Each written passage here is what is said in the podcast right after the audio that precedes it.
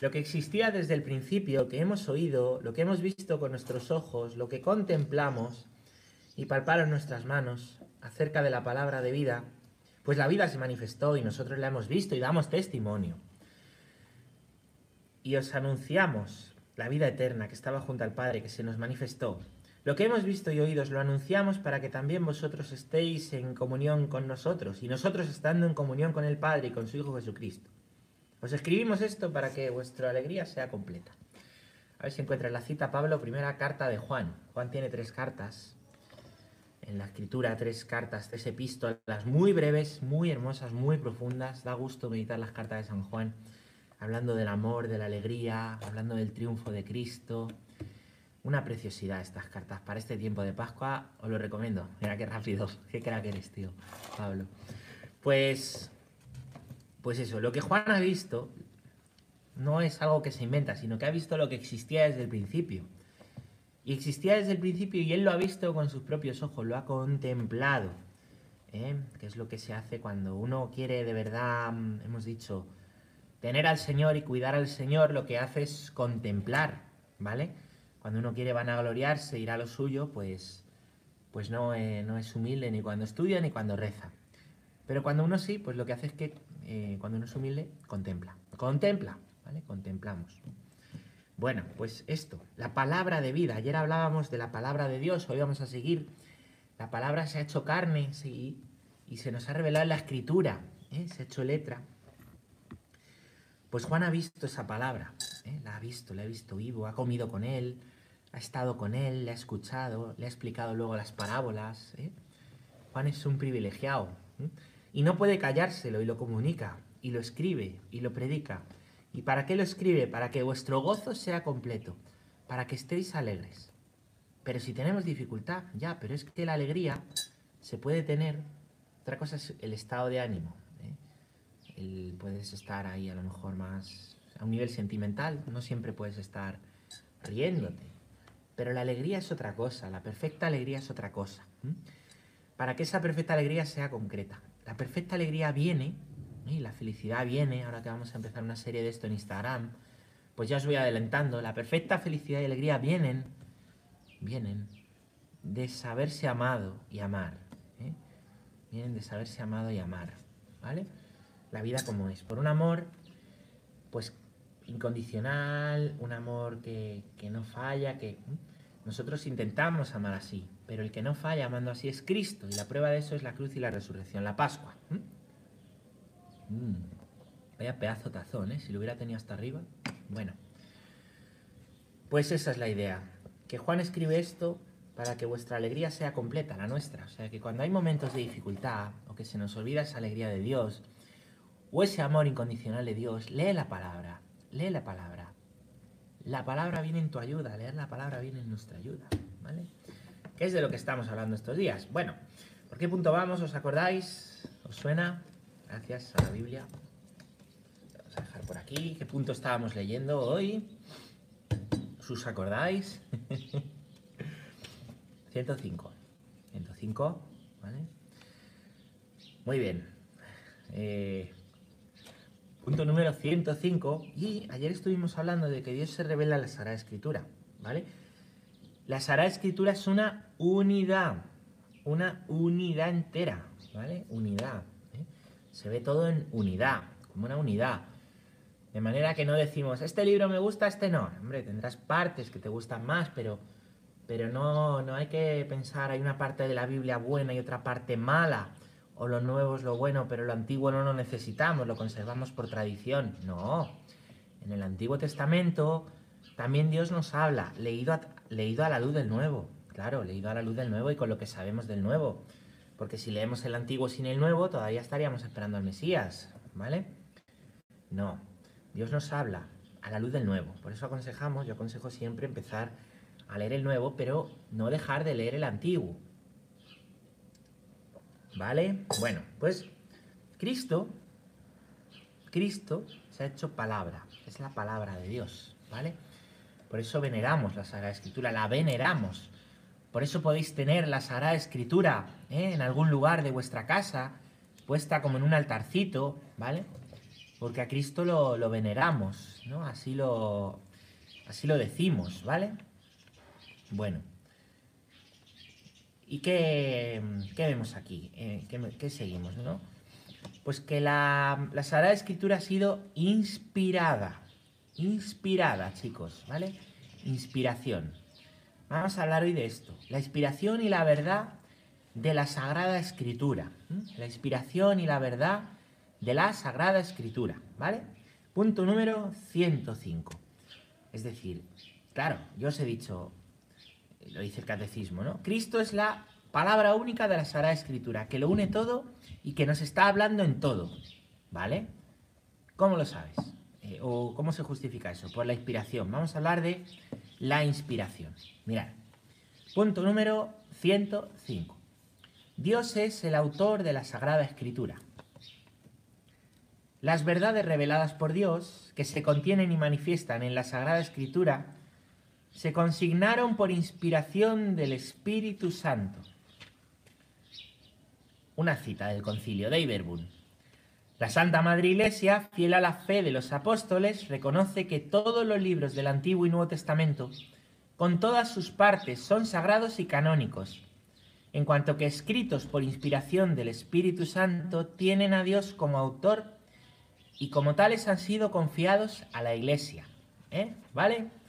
Bueno, es decir, Dios es el autor de la Sagrada Escritura. ¿Quién escribió la Sagrada Escritura? Dios.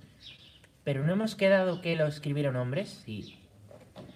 Hombres inspirados por el Señor, ¿vale? Es decir, esos hombres, con su estilo, con su vivencia, con su modo de plasmar las cosas, ¿no? Esto pues cada escritor plasma las cosas.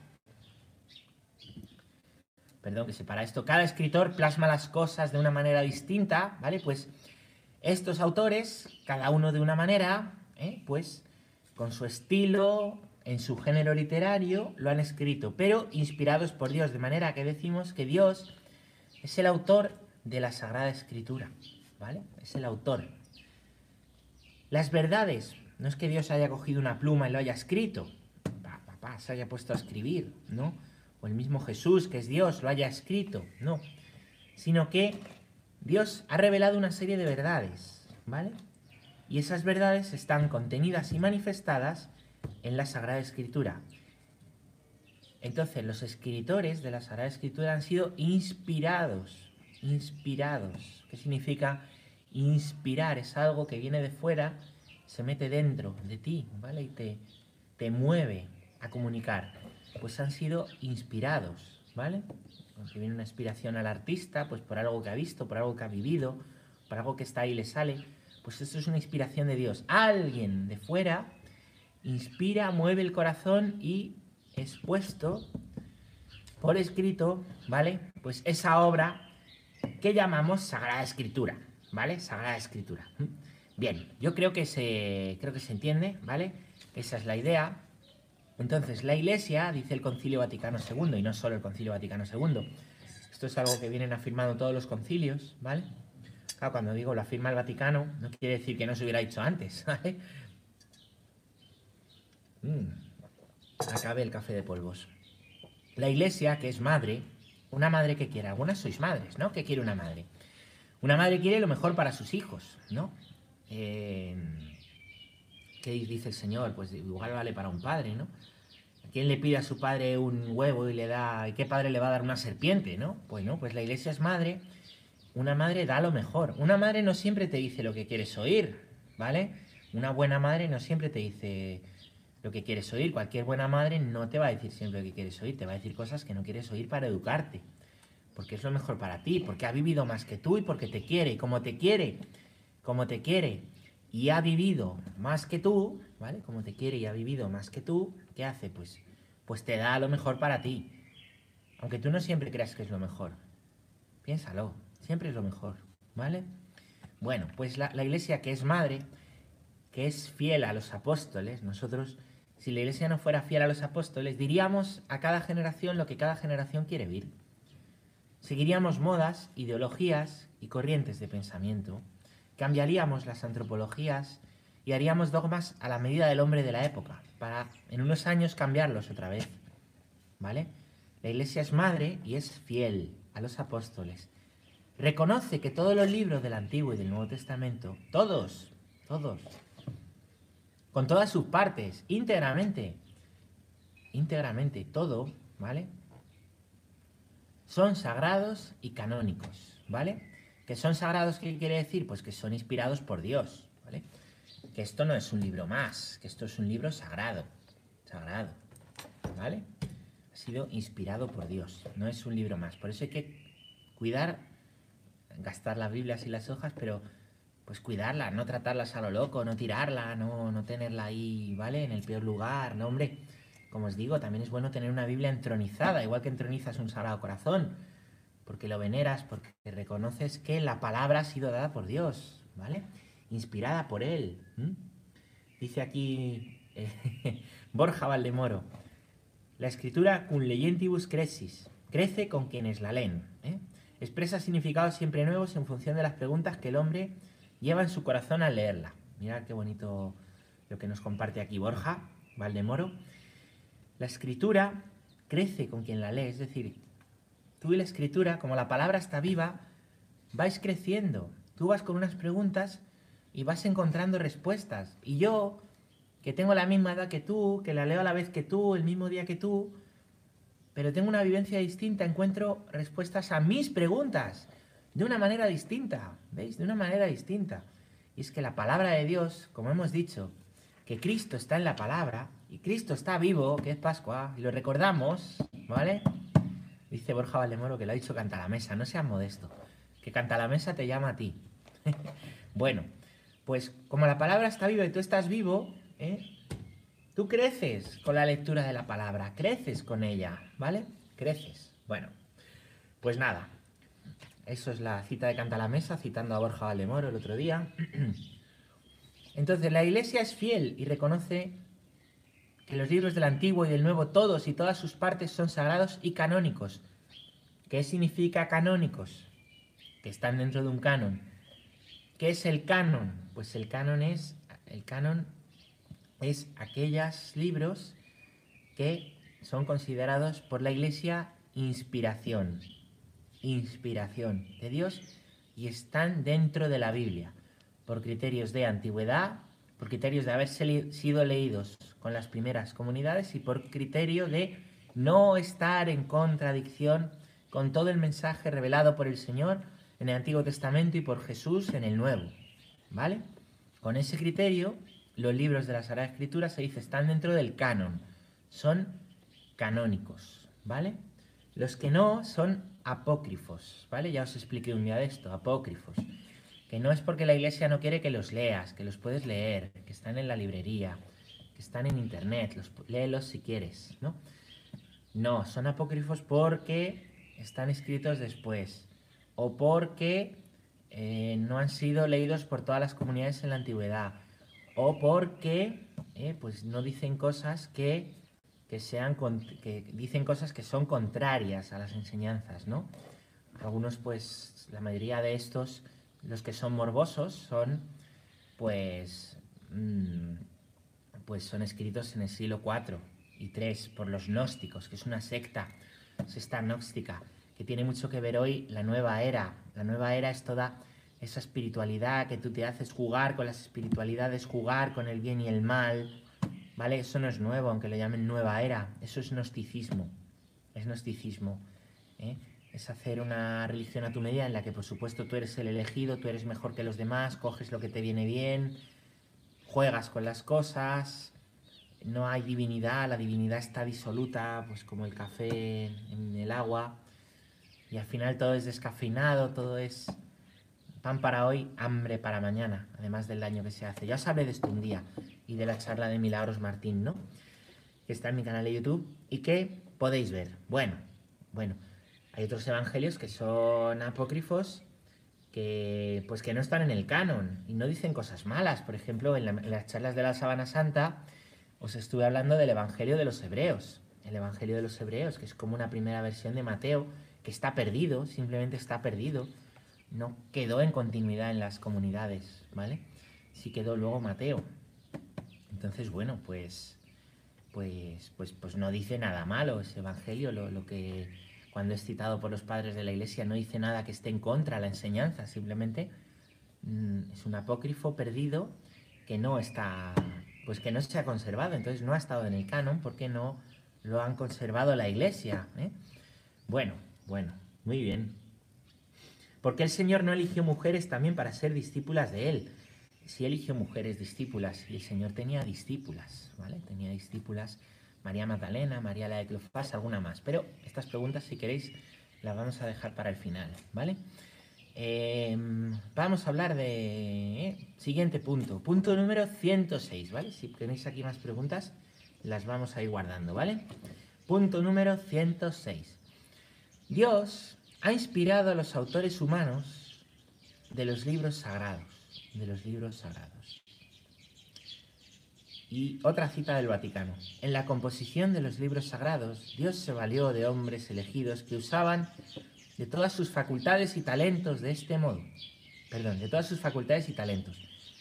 De este modo, obrando Dios en ellos y por ellos como verdaderos autores, pusieron por escrito todo y solo lo que Dios quería. ¿Vale? Es decir, Dios inspiró autores humanos para hacer libros sagrados. Lo sagrado ha sido inspirado por Dios, hecho por manos humanas y mentes humanas. Al hacer los libros sagrados, Dios eligió hombres, ¿vale? Es una vocación particular, la de los escritores de las Sagradas Escrituras, hombres y mujeres, son muchos, ¿vale? A estos se les llama agiógrafos, ¿vale? Agiógrafos. Em, y estos agiógrafos, ¿vale? Dios ha valido de ellos, ¿vale? Han usado sus facultades y talentos, como os digo, cada persona escribe de una manera, tiene unos talentos distintos. Ellos han puesto la suya al servicio de Dios y Dios ha valido de esas facultades y talentos para que obrando Dios en ellos, ¿vale? Pusieran por escrito lo que Dios quería. ¿eh? Esto es lo de la parábola de los talentos, la habéis escuchado muchas veces, ¿no? Hay una serie de talentos, hay una serie de, talentos y de cosas, ¿vale?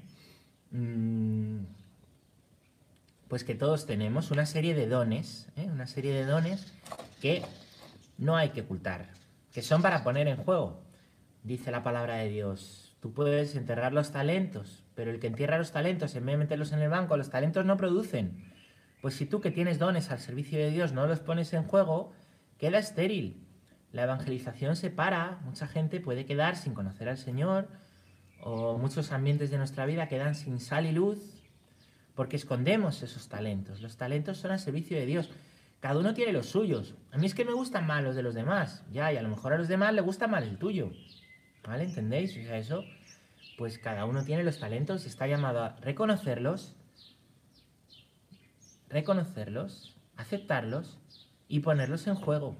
¿Vale? No es malo reconocer un talento, no, es que soy un soberbio, no, hombre.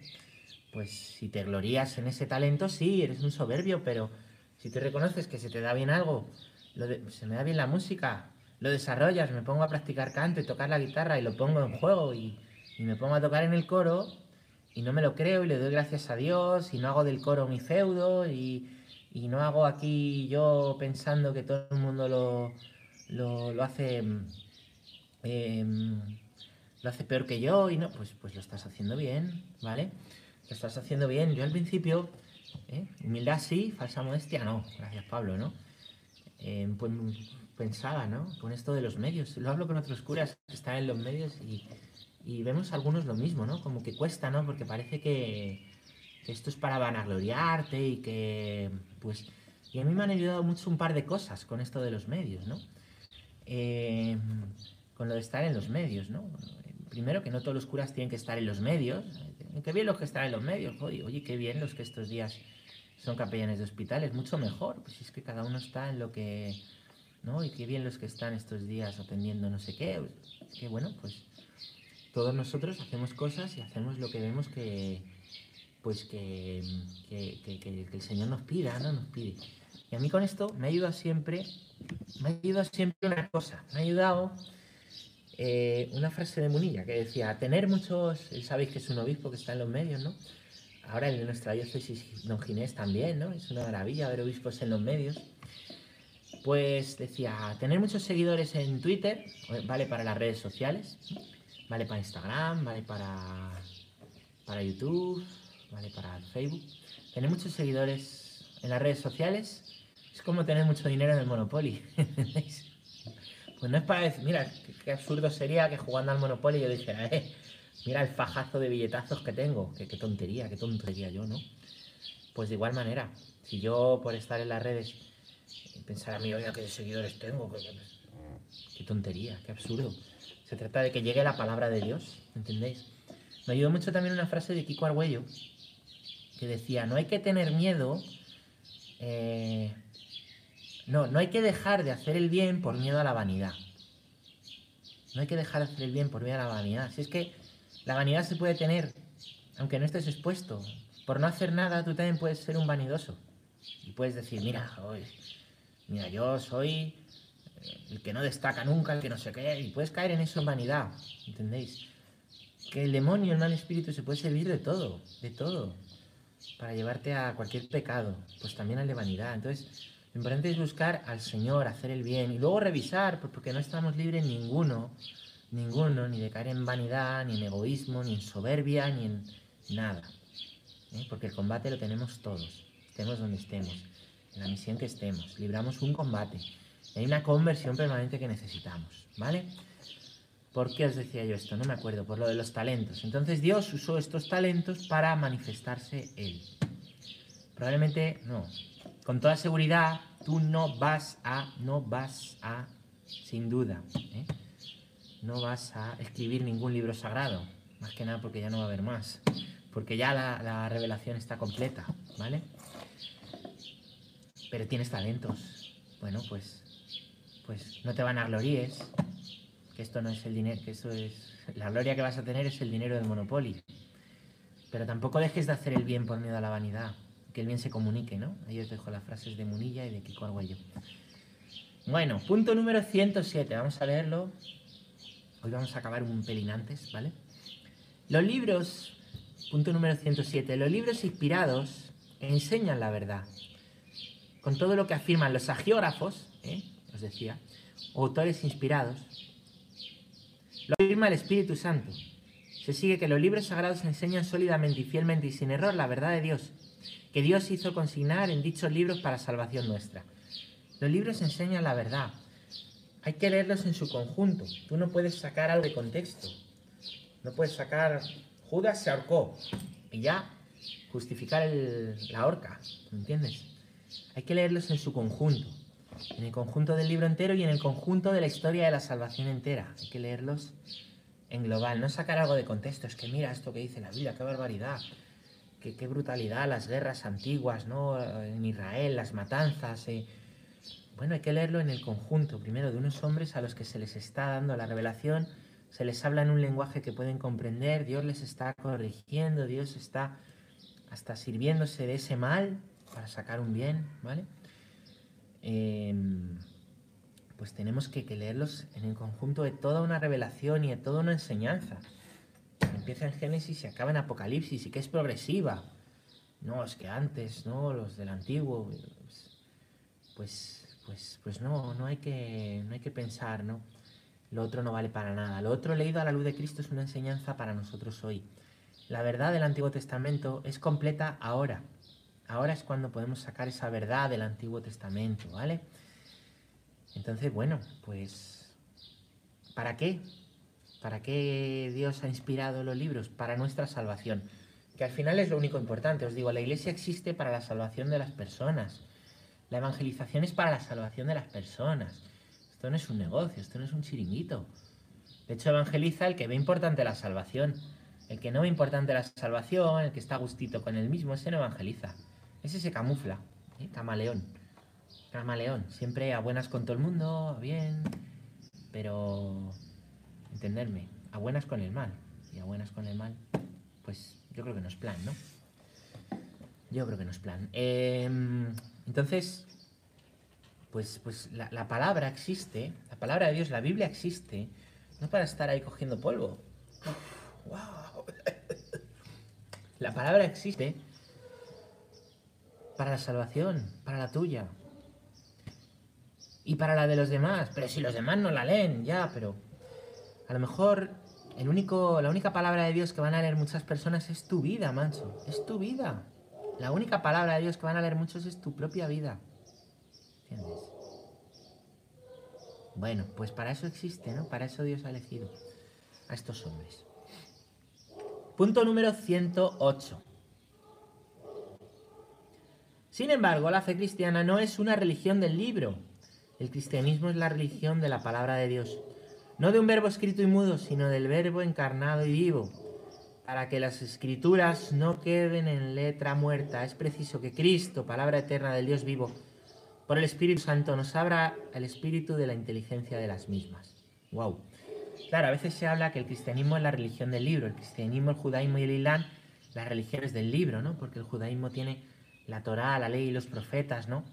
Pues en eso toda la enseñanza, em, el Islam, ¿no? Pues, pues, pues cuenta cómo Mahoma recibió la revelación, ¿no? Y el Corán por el ángel Gabriel, ¿vale? Por el ángel Gabriel. Eh, bueno, pues ahí están las cosas, ¿vale?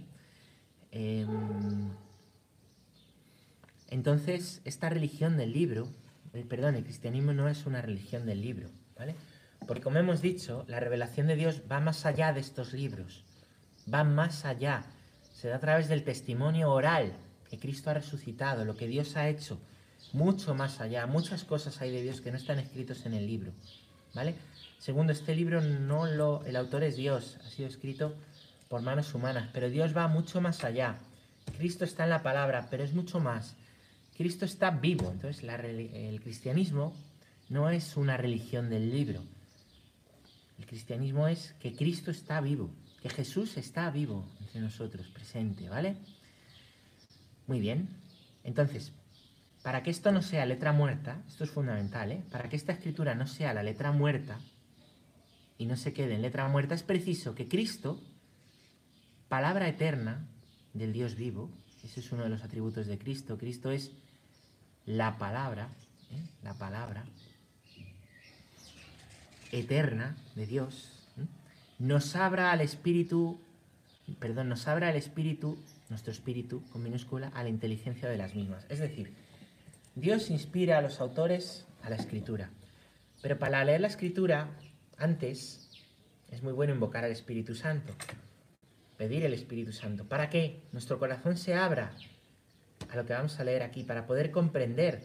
Igual que cuando vas a hablar con alguien, te preparas para poderle entender, pues necesitas tener el corazón abierto ¿vale? Para entender la escritura. Y eso es algo que se pide. Eso es algo que se pide, que se da. Por Dios es un don, es un regalo, pero pedid y se os dará. Yo os aconsejo cuando leáis la escritura, invocar antes al Espíritu Santo, ¿eh? pedir el Espíritu Santo, pedir al Espíritu Santo que venga, que, se, que os abra el corazón, que abra el entendimiento, pues como hacemos aquí al principio rezando. Esto no es un paripé, ¿entendéis? ¿Vale? Bueno, para que no leamos esto como letra muerta, como el que lee el periódico, como el que lee una revista, como el que lee un buen libro, oye, un buen libro, para que no le leyamos aquí. Esto está escrito en espíritu, ¿eh? inspirado por Dios, en el espíritu de Dios. Para nosotros poder comprender ese espíritu, necesitamos leerlo con el espíritu. Nuestro espíritu, ¿vale?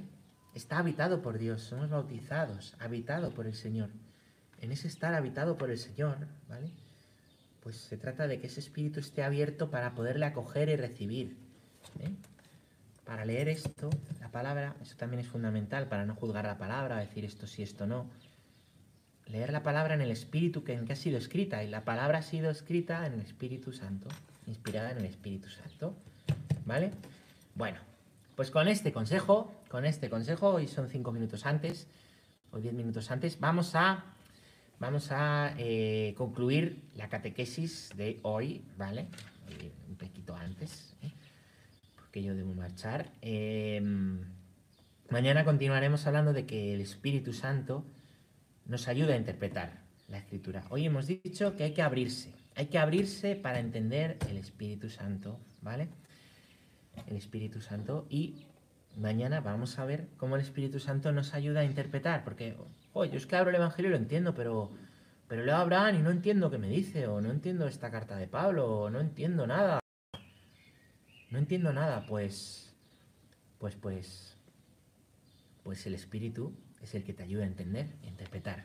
mañana no, mañana es domingo, mañana no va a haber catequesis, mañana descanso. Descansamos, quiero decir. Eh, eh, el lunes, el lunes iremos con estos puntos